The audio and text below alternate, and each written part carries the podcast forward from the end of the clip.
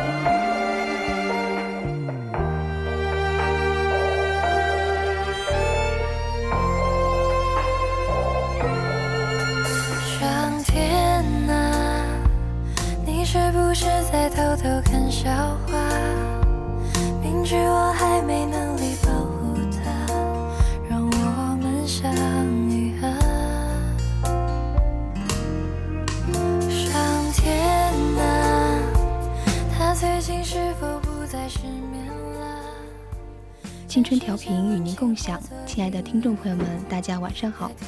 您正在收听到的是为您直播的晚间节目《青春印记》，我是一涵。大家可以通过我们的荔枝直播平台与主播进行互动。听众朋友们，如果想要分享的话，也可以参与到我们的节目当中来。当然，如果想点歌的话，可以直接打在公屏上，微博艾特 VOC 广播电台。微信搜索“青春调频”，你也可以加入到我们的 QQ 听友私群二七五幺三幺二九八来参与到我们的节目互动中。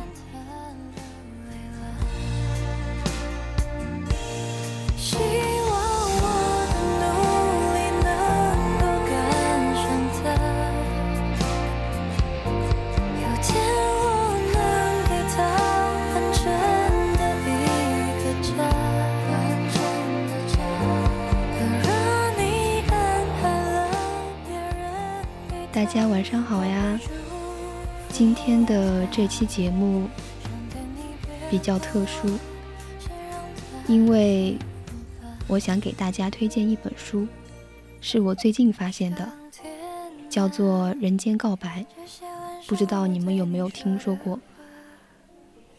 它打动我的点就是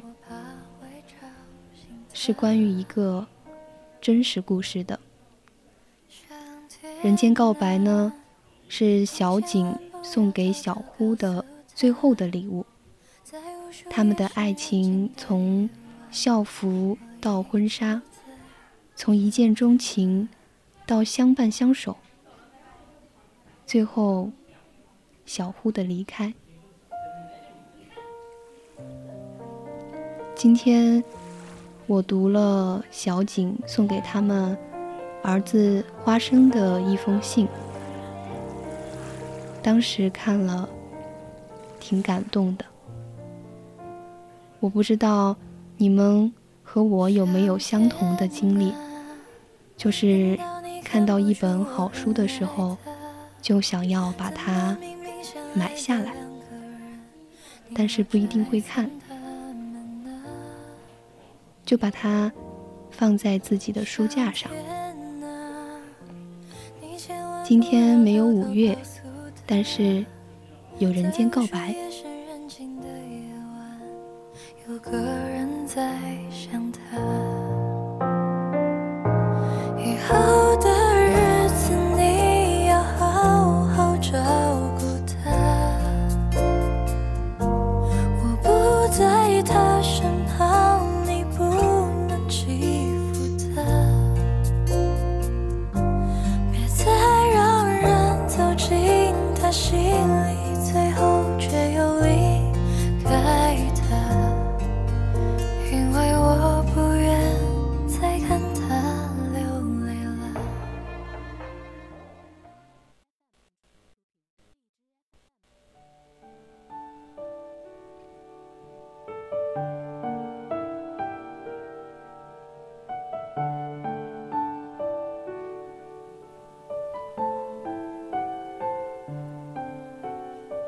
每次离开病房的时候，我都依依不舍。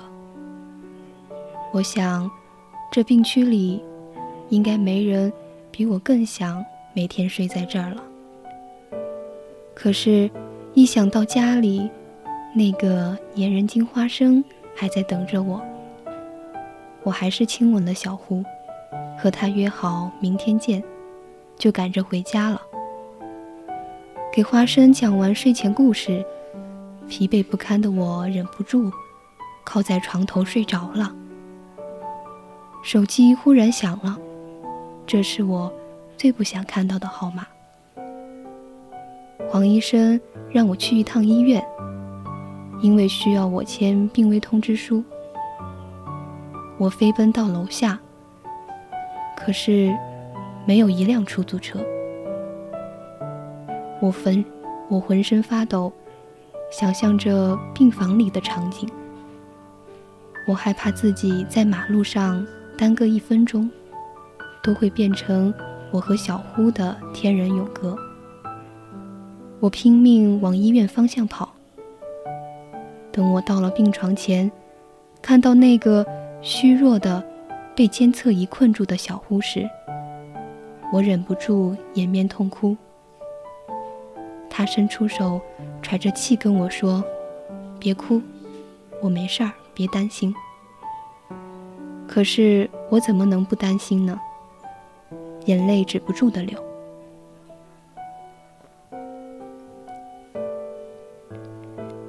尽管我做了一年多的准备，可当这一天真的来的时候，我还是怕得要死。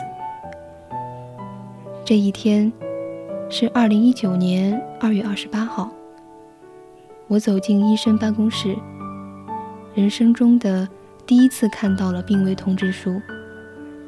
这是癌症病人家属要签署的一份与众不同的通知书。作为家属，要同意和接受。当病人走到生命尽头时，任何抢救都是没有意义的。那些电视剧里常常出现的病人转危为安的场景，在我们身上是不会发生的。我拦不住死神要带走小呼的步伐，我不想让他离开，但更不想看他遭受这样非人的捉。折磨。无论如何，一路都很勇敢的我，真的不能在这个时候倒下。小胡一定还有未完成的心愿，他一定还有很多想说的话。我要陪在他身边。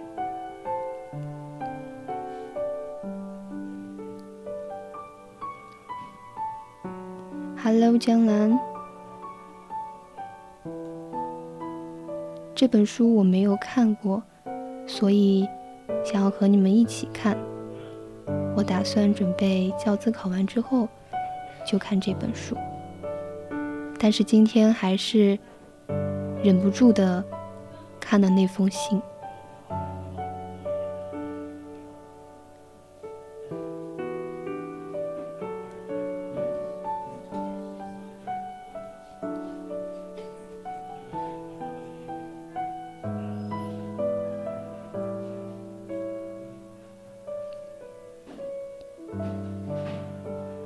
后来，我擦干眼泪回到病房，答应过彼此不会欺骗、不会隐瞒的我，平静地看着小胡，然后告诉他，黄医生要我们安心，好好度过这几天危险期就会稳定，然后就可以回家住一段时间了。他相信了，牵着我的手告诉我，他要睡一会儿。让我也趴在身边睡一下，会没事的。凌晨的夜灯下，我看着心爱的小呼，轻轻摸着他高高的鼻梁和白皙的脸庞。除了消瘦没有血色外，他全身都干干净净的。我还能闻到他身上淡淡的体香。他真的，一点儿也不像是一个要走到生命尽头的人。我的朋友和家人总是开玩笑，说我这么颜控的人，其实就是喜欢小呼这张脸。是啊，从喜欢这张皮囊开始，到一起走过岁月磨难，直到人生尽头，我无怨无悔地给他擦身，清理污垢。我依旧珍惜他，喜欢他。我们就像十六年前第一次被对方吸引时那样爱着彼此。如果有来生，我一定还要遇见他。现在我已经不再奢望奇迹和未来了。我能做的就是和我的小呼好好的道别。他总说。我是他灰色人生里的一道彩虹，像一道光，照进了他的心门。所以我希望，我留给他最后的记忆，依旧是彩虹般的温暖和明媚。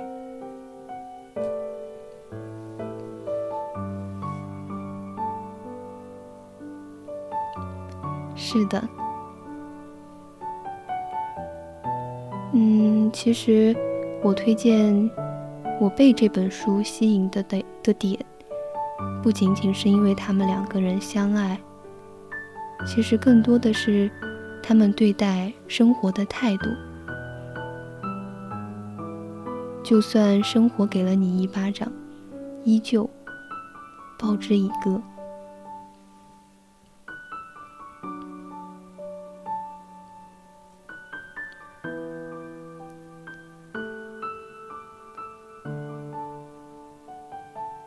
比起小胡离去，我最怕的就是听到别人对我说：“你要坚强啊！”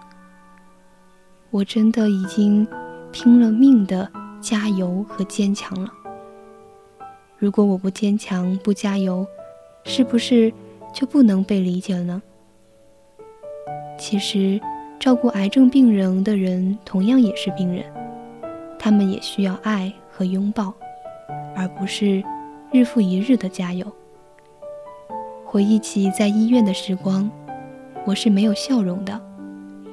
即使我每天努力的给小胡笑容，但我的心没有一天不是在被恐惧所折磨。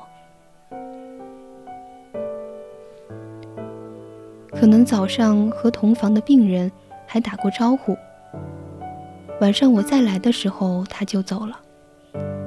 死亡的气息，每天都在身边蔓延着，像小时候玩的点兵点将。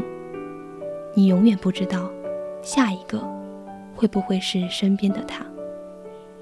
只是游戏可以惩罚过后从头再来，生和死，却永远不会再来。每次去医生的办公室，就像去刑场一样。一串串数字的起伏，牵动着我整个人的全部神经。夜里从不敢睡踏实，过一会儿就要爬起来看看他有没有盖好被子，需不需要上厕所。在病房的走廊外，每天都能看到坐在角落里打电话哭泣的家属。经过医生的办公室，也总能听到。里面的家属在哭泣，那些蜷着身子睡在折叠床里默默流泪的，都是家属。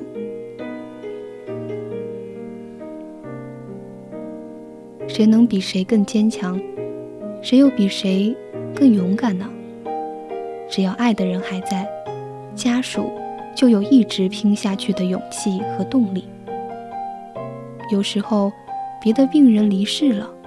我看到那些哭到快昏厥的家属，真的很想过抱抱他们，跟他们说一声辛苦了，想哭就大声哭吧，真的辛苦你了。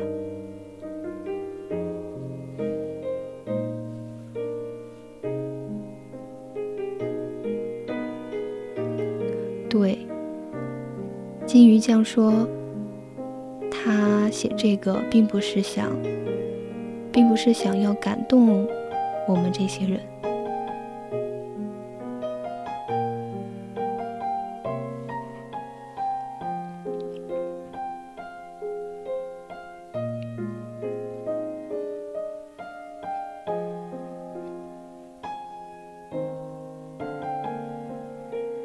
今天我终于知道了，这个房间和安排心理医生见小呼一样，都是所谓的临终关怀。我推着小呼慢慢往前走，我告诉他：“小呼啊，我们可以住包间了。那的阳光很好，我再也不用挤在床边睡觉了。我可以和你独享一整个房间。”他呆呆的，睁着眼睛看着我，嘴角好像在笑，但是已经不是我那种熟悉的笑容了。我努力克制自己，嘴角好像在笑，但是已经不是我那种熟悉、再熟悉的。那一天是二零一九年三月一号。在他无法进食的这几天里，我每喝一口水，每吃一口饭，心里都好像被针扎一样的疼。回忆起我们曾经一起吃饭时，他品尝美食的幸福模样，如今，他却只能靠我自己的意志力强撑着。我能做的。只是寸步不离的陪伴，以及努力克制自己，不让他看到我哭。人在最脆弱的时候，要的不过就是爱人在身边陪伴。但我们都知道，他是在努力的撑着。他想撑到三月三号，陪我过完最后的生日和我们的五周年结婚纪念日。或许。这最后的一个心愿完成后，他就会走了。这样的苦和痛，旁人怎么能理解呢？在别人眼里，那么平凡普通的一个日子，对他而言，就是想用生命去努力陪我度过的。死亡只能把我们的肉体分开，但爱，会让我们永远的活在对方的心里。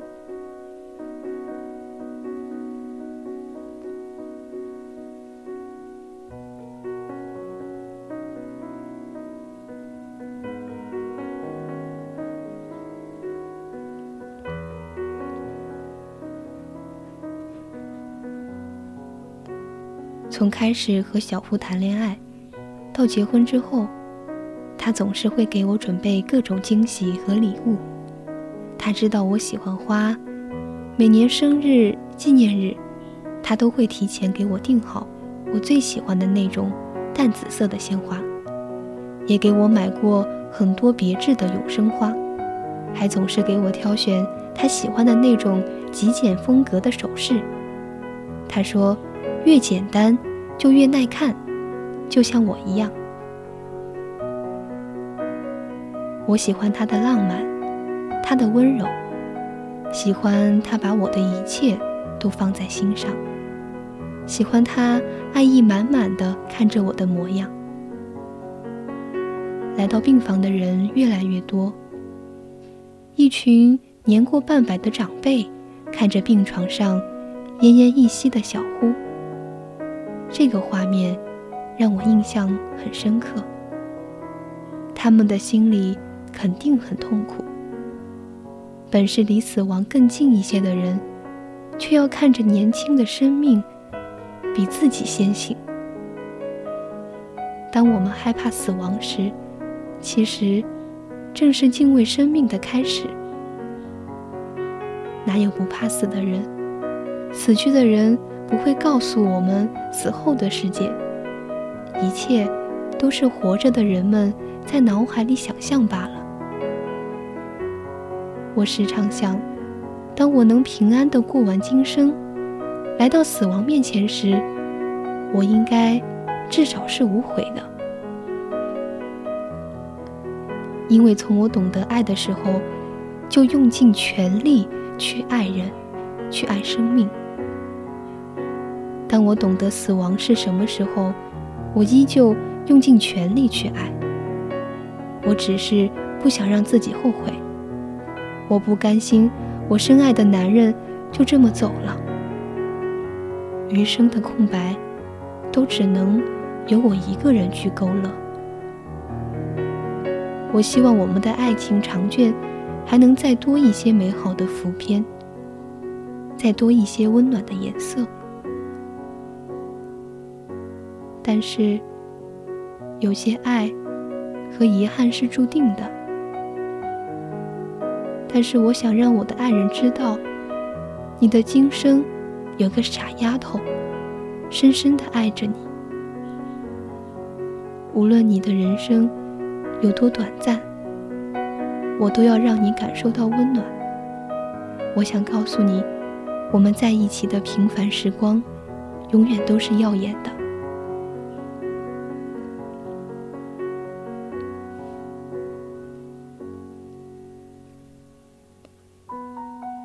夜深人静的时候，病房里只剩下父母和我陪在小胡身边了。监护仪隔一会儿就会发出令人紧张的声音。小胡忽然醒了，他看着杯子，眼睛眨也不眨。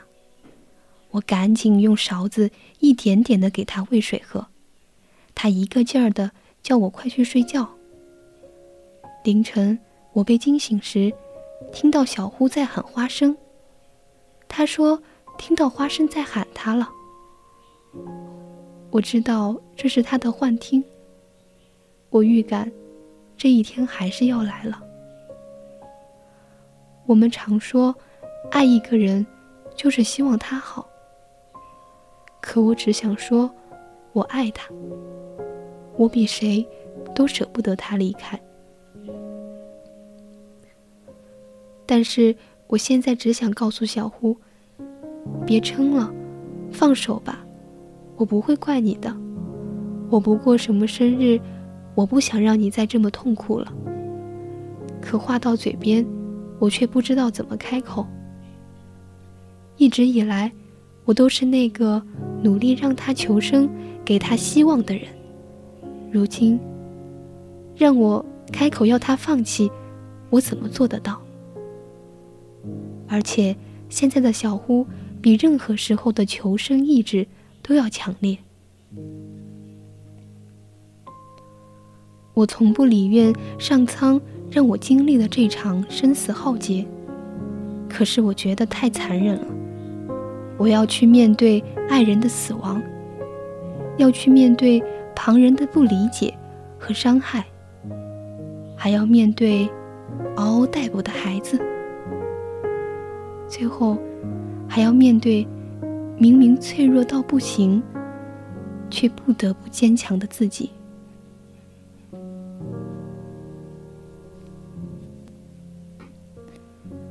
看到一个陌生人离去，我都会心疼。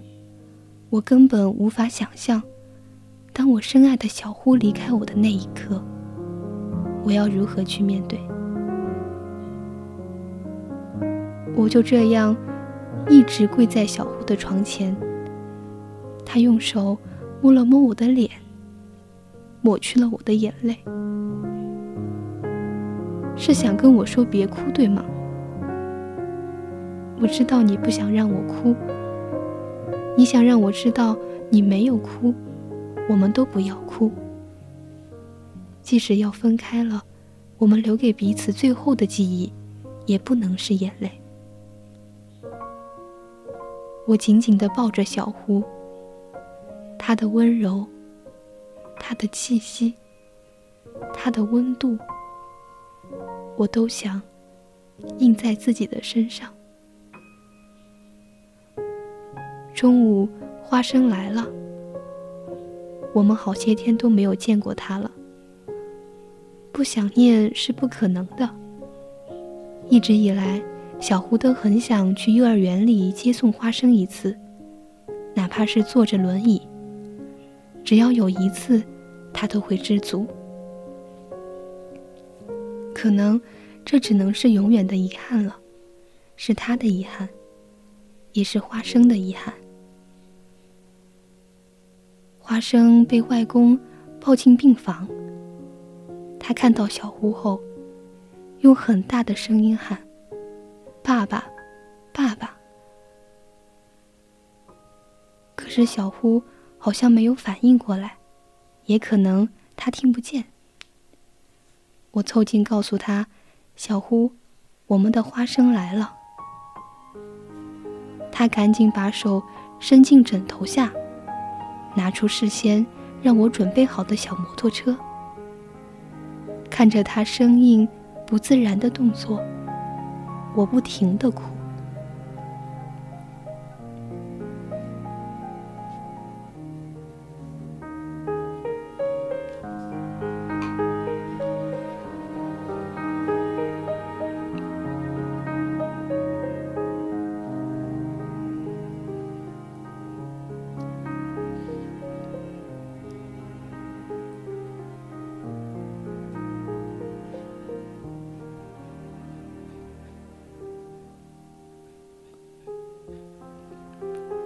小呼，你还记得我们十六年前是怎么认识的吗？那个夏天，你在美术大楼的走道里发呆。我刚刚上楼，一抬头就看到你了。阳光下，你的白皙清秀，就像漫画里走出来的男生。那是我第一次见到你，也是我第一次怦然心动。我站在台阶上看了你很久，你回头也看了我很久。我现在都还记得当时对视时我的心跳声。后来我听你说，原来你近视，所以根本就没看到我。原来是我先喜欢你的。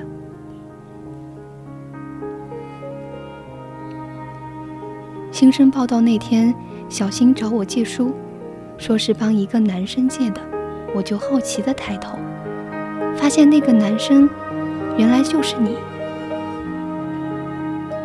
原来我们被分配到同一个班里，那时我的脸大概红到耳根了。那次是你第一次对我怦然心动，对不对？那本书也成了我们的信物，你一直。保留至今。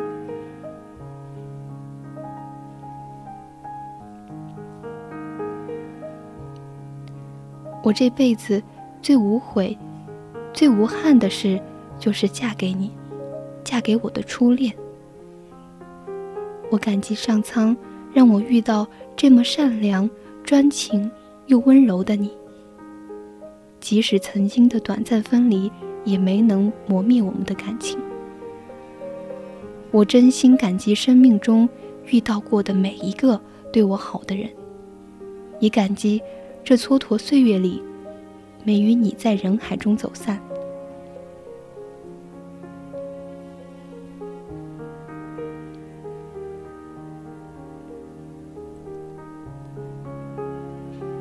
你总说自己配不上我，以前不懂事，老是惹我哭，后来懂事了。你愿意放下所有陪伴我？你说你的梦想就是我的梦想。我们第一次旅行是去厦门鼓浪屿，因为你喜欢大海，所以我愿意陪伴你去所有有海的城市。也是从二零一四年的那个夏天起，我开始了旅行手账，因为我想一直牵着你的手旅行。后来度蜜月，我们沿着爱琴海玩了一圈。我最难忘的是十月六号在罗马给你准备的生日惊喜。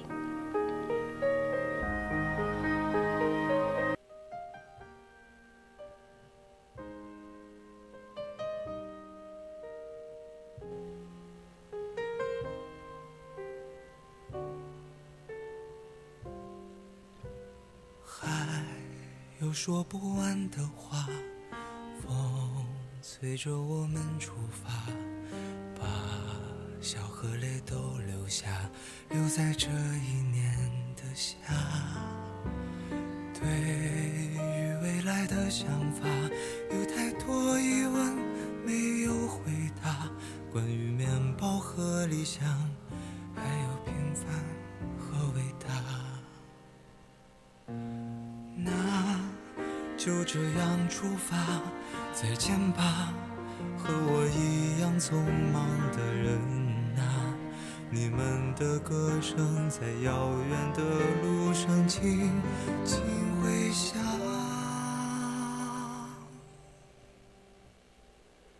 时间会回答成长，成长会回答梦想，梦想会回答生活，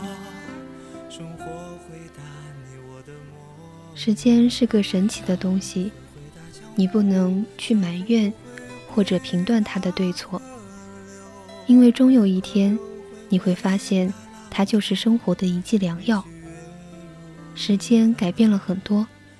改变了我们曾经的稚嫩、草率和自以为是，然后留给我们的是任凭岁月流逝都不变的初心。那些分开的岁月里，曾经的记忆和美好都没有被遗忘。爱情里“不忘初心”四个字，从来不是指的某一个人，而是两个人。都不能忘初心。那天，他开车来我家小区门口接我。我站在路边等他时，心一直跳。明明是我最熟悉的人，可是，一想到马上要见面，还是很紧张。一辆白色的丰田，缓缓地在我面前停下。他打开窗口后，问我：“小美女。”上车不？小胡变了很多，这是我再见到他时的第一反应。他胖了些，可是在我眼里依旧干净阳光。我没问他要去哪里，他也没说。两个人心照不宣，都知道对方在想什么。走到那个充满回忆的解放公路。路灯下的这条路和当年一模一样，车站里依旧有三五成群的放学等车的学生。那些饭后出来散步的人，有说有笑的聊着。我喜欢这个氛围，因为有熟悉的感觉，也因为他终于在我身边了。我们带着过去的回忆，走在这条曾经走过的路上。小胡很自然地牵了我的手，他用力地捏了捏我的手指，攥紧在他的手心里。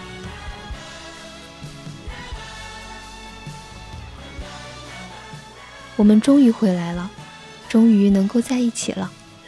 我们决定在一起时，我的亲戚们都不大理解，可是小胡没有任何的解释，也没有去刻意讨好任何人。他就是做他自己，他觉得我认定了你，喜欢你，愿意跟你在一起，这是我的选择，时间能证明一切。而我呢，我跟他其实很不一样，我情感丰富，很喜欢表达，也愿意与人分享。当初我们分开，其实就是因为我觉得他不够上进，没有像我一样的热忱。那时候总觉得恋爱就应该像偶像剧一样，后来我才发现，爱一个人不该去做改变，他并没有做错什么。小胡的这种性格，说真的，一般人做不到。也正因为他这样淡泊名利的心性和豁达的性格，在面对恶性肿瘤这种令人闻风丧胆的病魔时，才能那样勇敢。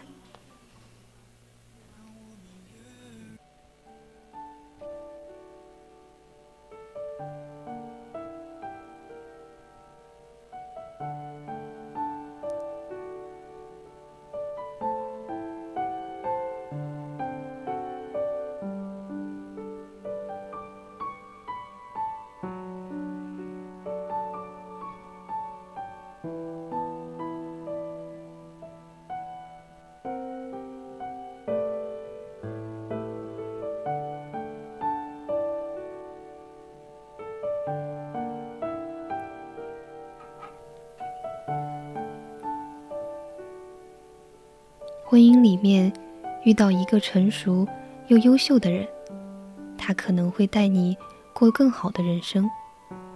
可如果遇到一个愿意和你一起成长、一起努力的人，就能一起去看共同创造的人生风景了。二零一四年三月三号，在我生日这天，我们领证了。这段校园爱情终于走进了婚姻殿堂。我至今仍然记得小呼求婚的场景。三月二号那天晚上，当着我父母的面，小呼拿起鲜花和钻戒，单膝下跪，向我求婚。他之前也没有设计过许多浪漫的求婚场景。他知道我喜欢浪漫和惊喜。后来他告诉我，他觉得最浪漫的事情，就是在我家里当着我父母的面求婚，不用证明给任何人看，只希望我的父母能相信他可以给我幸福，愿意把我交给他。这份浪漫和喜悦。应该第一时间和父母一起分享。择日不如撞日，结婚纪念日就这样和我的生日是同一天了。从婚房的装修、家具的选择，到那些小摆件，都是我们一起完成的。看这房子从毛坯变成温馨的家。这种共同参与的人生，会让人的记忆和情感变得更加深刻。到现在，我即使没有再回过这个家，却依旧清晰地记得家里的摆件和布局。看到这里，我突然非常非常的羡慕他们，因为我也是那种。不希望特别特别盛大的求婚，两个人就好了。我们结婚前没有共同生活的经历，结婚后两个人住在一个屋檐下，才有了更多零距离的接触。小胡是个很爱干净的人，他喜欢穿白色的袜子，喜欢穿简单素色的内裤。所以，我送给他的新婚礼物——豹纹内裤，成了他抽屉里最碍眼的一类。每次，他都默默地把它塞进抽屉里的角落里，生怕被我看到后又要问他怎么还不穿。他已经用各种理由拒绝我了。蜜月出巡的前几天，我开始在家里收拾我们的行李。老婆，我的衣服、裤子那些你就看着带几件就行了，内裤、袜子那些我就自己来收拾了。他一边说，一边死死地盯住那条碍眼的内裤，生怕我会把它抽出来。我当然知道他害怕我把那条内裤带上，可是我就喜欢逗他，想看他怎么一脸尴尬又一百万个拒绝的样子。一想到这些。我就觉得太好笑了。对啦，咱们这次是度蜜月了，那么吉祥又喜庆的豹纹内裤一定不能忘了穿。你看我的这个多性感，我觉得你的那个更性感。说着说着，小胡默默地进了卫生间，再出来的时候，我就已经笑晕过去了。当我笑到泪流满面的时候，他把我紧紧地抱住。得知我是故意逗他的之后，他又气又笑地说：“还是一个小女生呀。”小胡看着我，麻利地收拾完了整个行李箱，大到衣服，小到针线。他就那么横在床上，一脸幸福又骄傲地说着：“哎，我的眼光怎么就这么好呢？”这么美丽、贤惠、能干的老婆，怎么就被我给找到了呢？我真的是太有欣赏的眼光了。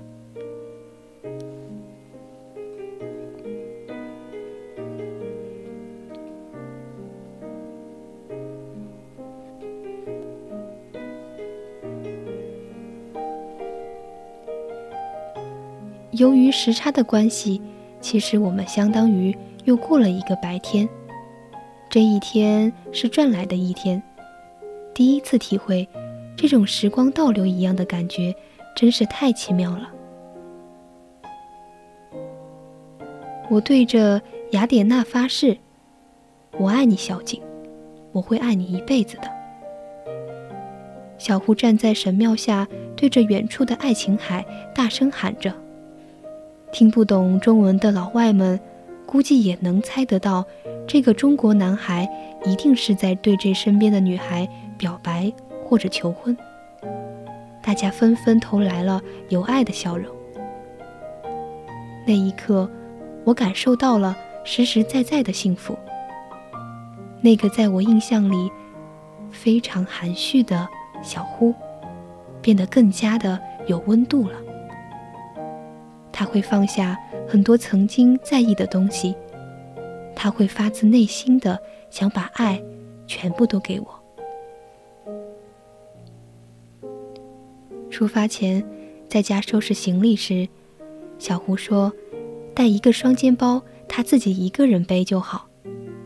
我的水杯、口红、帽子、围巾、外套，所有我想拿的东西，他都帮我背着。他希望我轻轻松松的，只想着怎么摆姿势就好。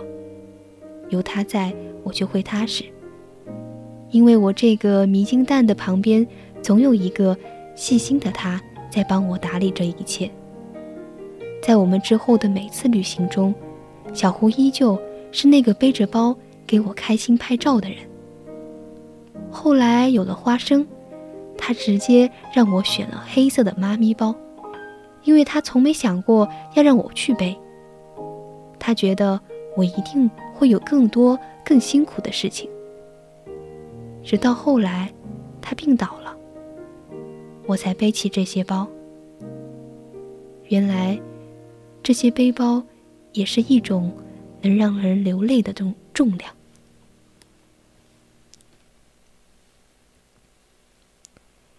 以前总有人说，爱一个人，爱到了深处，就想给他生个孩子。其实想想，还真是那么回事儿。小呼一直让我别紧张，放轻松。宝宝在天上是站在天使旁边选爸妈的，他认准了哪个妈妈的肚子，就会让天使赶紧带他飞过去。比起小呼，我显得很紧张。就这样，在我紧张的情绪下，我们反反复复的，直到有一天，惊喜和喜悦开始降临。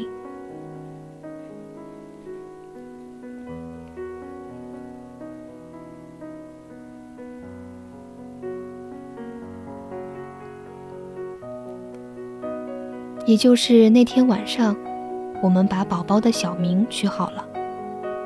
我告诉小呼，我早就想好了，我一定要给他取名，叫做花生。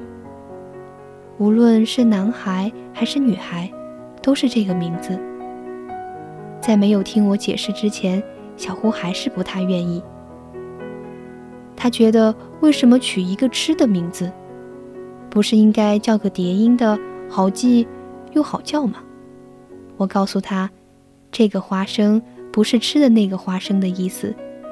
别人怎么想我不在乎，我只想告诉你，我给孩子取名花生，是希望他将来能花点时间享受人生。他成长的时代一定是个压力很大的时代，我不希望他成为现实生活的奴隶。更不希望他是个赚钱的机器。我希望他能懂得享受生活，人生是他自己的，不用去向任何人证明成功和不成功。像我们俩一样热爱生活，生活一定会好好的回报他。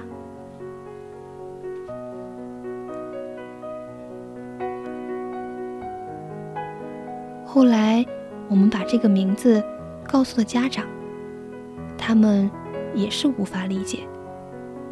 可是，无论大家说什么，我们俩都坚定地说，孩子的小名一定是这个。他的大名我们也想好了，有着爸爸的姓，带着妈妈的名，还有我们送给他的字。所以，花生的大名叫胡景瑜，小名景瑜还和我的笔名金鱼谐音了。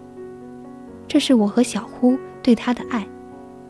我相信我们的孩子，将来知道他自己名字背后的故事时，一定也能感受到他的父母是多么的爱他，他也能感受到父母是多么的相爱。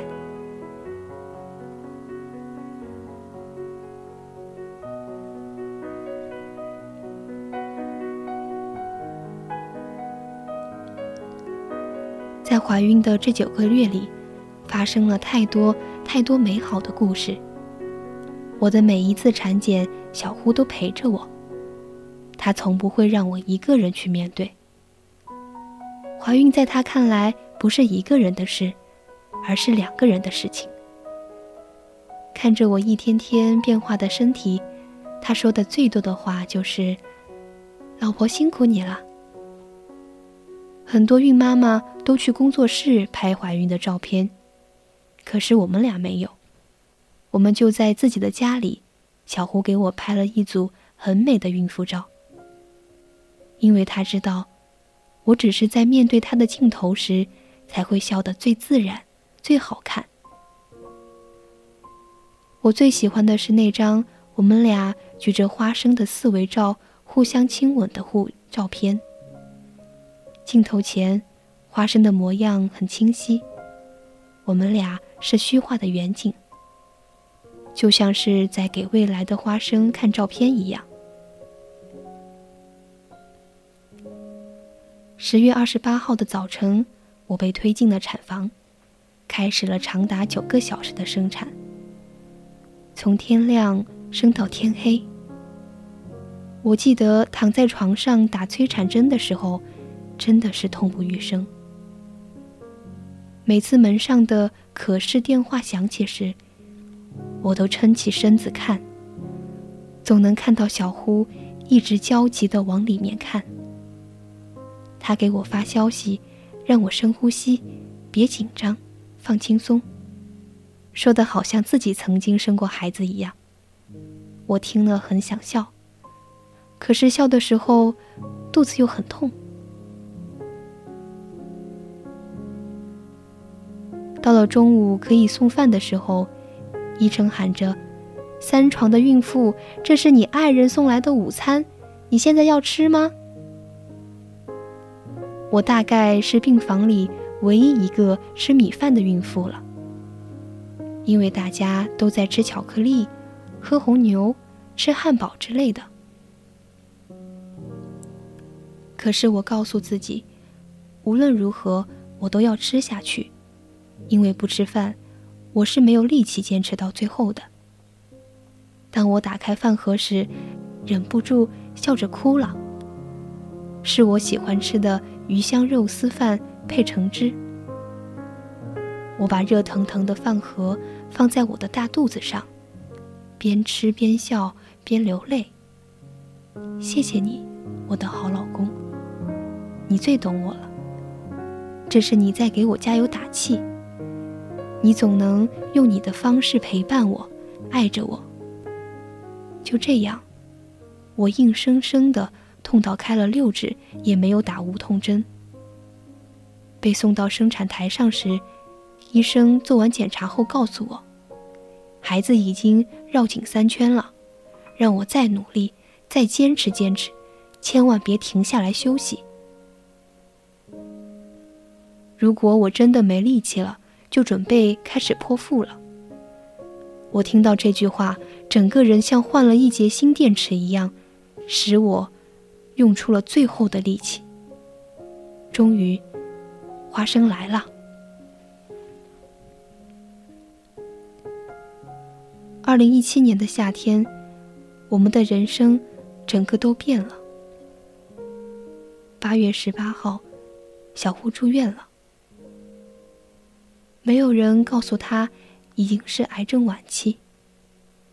他还笑嘻嘻的，等着检查完出院以后，可以回来陪花生。那天晚上，我哭得撕心裂肺。花生吓得直往我怀里钻。看到花生哭，我很心疼，紧紧地抱着他，收起了眼泪，开始喂奶哄花生睡下。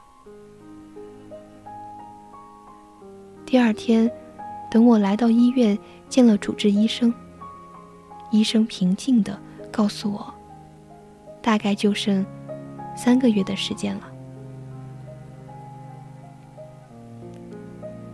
这让我怎么接受呢？我看着天，想着家里的花生，它还那么小，这么可爱，可将来他的人生却不能有爸爸的陪伴了。想着一门之隔的小呼，还什么都不知道，那么怕疼的他，得遭多少罪？那个时候的我，除了哭，真的什么都想不到做什么。在小呼做完第一期化疗后，我做了第一个跟他说实话的人。在我印象中，小胡很少哭，因为他很坚强。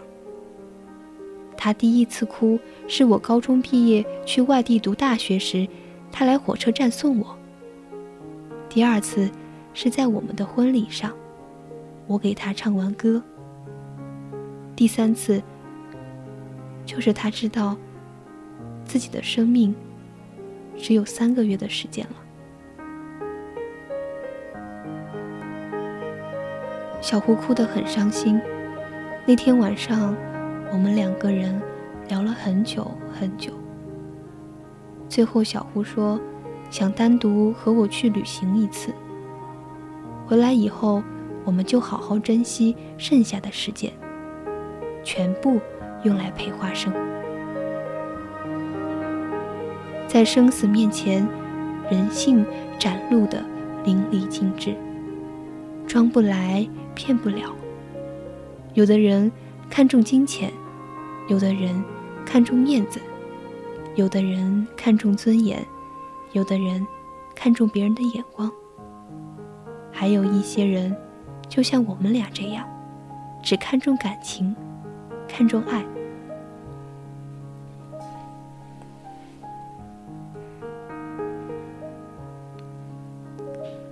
旁人觉得我们天真，觉得我们太虚幻了。我觉得我只是一成不变的做着我一直做的事。小胡生病前，我也是这样爱他。他生病之后，我更爱他，更想保护他。选择来深圳治治病后，我也想过，小胡很难再回去了。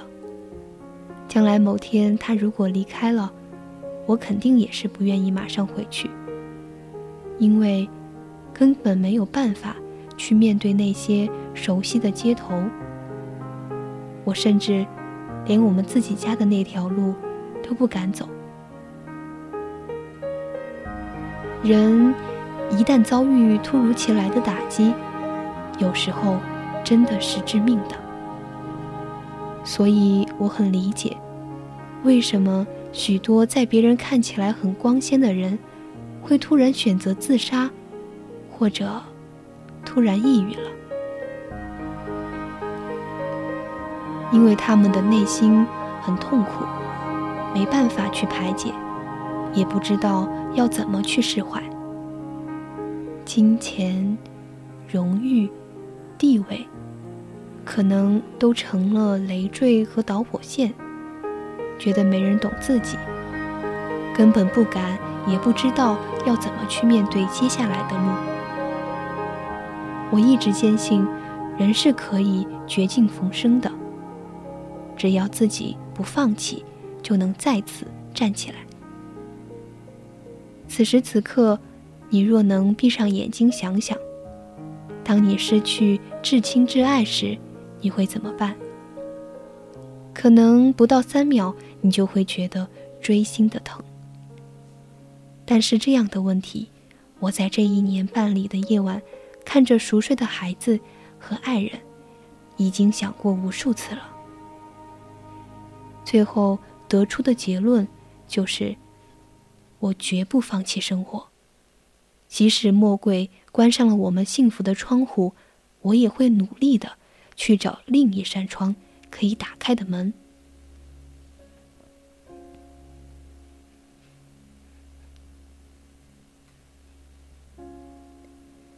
刚到深圳的时候，我只要一有空，就会去找合适的房子。只要不送饭或者不陪夜的日子，我就带着花生去外面买家具。在医院里，我也不会浪费时间。小胡睡了，我就画画。花生第一个月的学费，就是我在医院给别人画定稿赚回来的。晚上回到家。我就准备招生的资料，因为要交得起房租，要养得起孩子，要在这个陌生的城市扎根，所以我要让自己有稳定的经济收入，这是动力，也是将来我勇敢走下去的信念。我把家里布置的和我们武汉的家一样温馨。房间里是暖黄色的被子，阳光好的时候能一直晒在床上。花生的小床就紧紧地贴着我们的大床，晚上我们还能一起聊天，躺在床上就能看到天上的云朵和星星。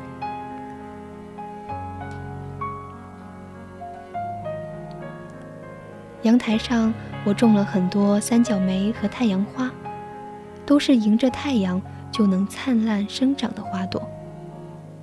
我买了海洋味的香薰放在家里，想着小胡回家那天一开门就能闻到大海的味道。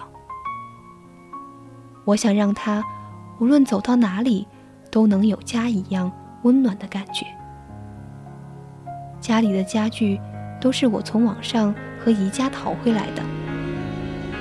从床到书架，到椅子和桌子，都是我一个人在家里慢慢拼起来的。我第一次扛家具，第一次会用电钻，第一次做了八小时的清洁，累到半夜疼醒。可是家里却因此一天天变得好看和温暖起来。想着这份惊喜。一定会让小胡开心，所以我一点儿都不觉得累。只可惜，可惜这一切，他都没能来看过一眼。我知道他有多渴望离开医院，多想回来住住。可是，他最终还是去了那冰冷之地。有时候想想，真的是自己坚强了，走了很久的路吗？我能坚强，是因为有人给了我爱的力量，因为有身边的亲人、远方的朋友和那么多陌生人的温暖鼓励，我才能勇敢前行。其实这个世上没有任何一份无缘无故的爱，所以。当别人对我付出爱和温暖的时候，我从不觉得这是应该和必须的。学会感恩是一件像播种一样的事情，播下爱的种子，定会在将来的某一天，开出温暖的花。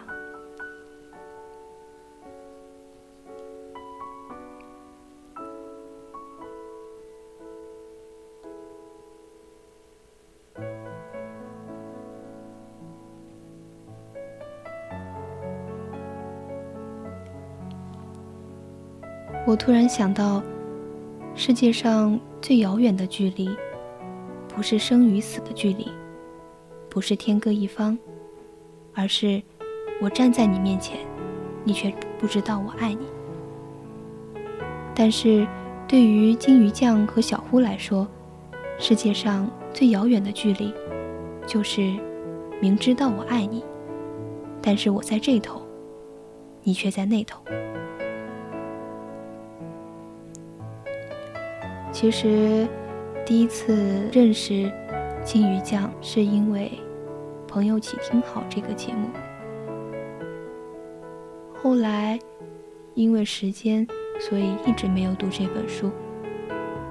最近又机缘巧合的遇到了他，所以我决定忙完这一阵就读它。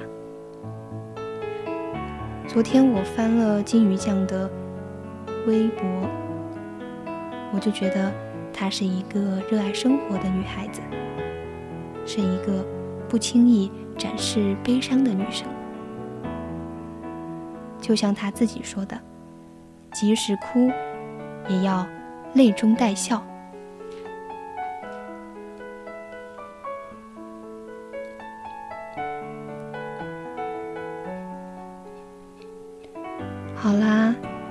今天的青春印记很快就要结束了。那现在已经是北京时间的二十三点二十八分，这期的。青春印记就到这里结束啦，我是一涵，下期再见。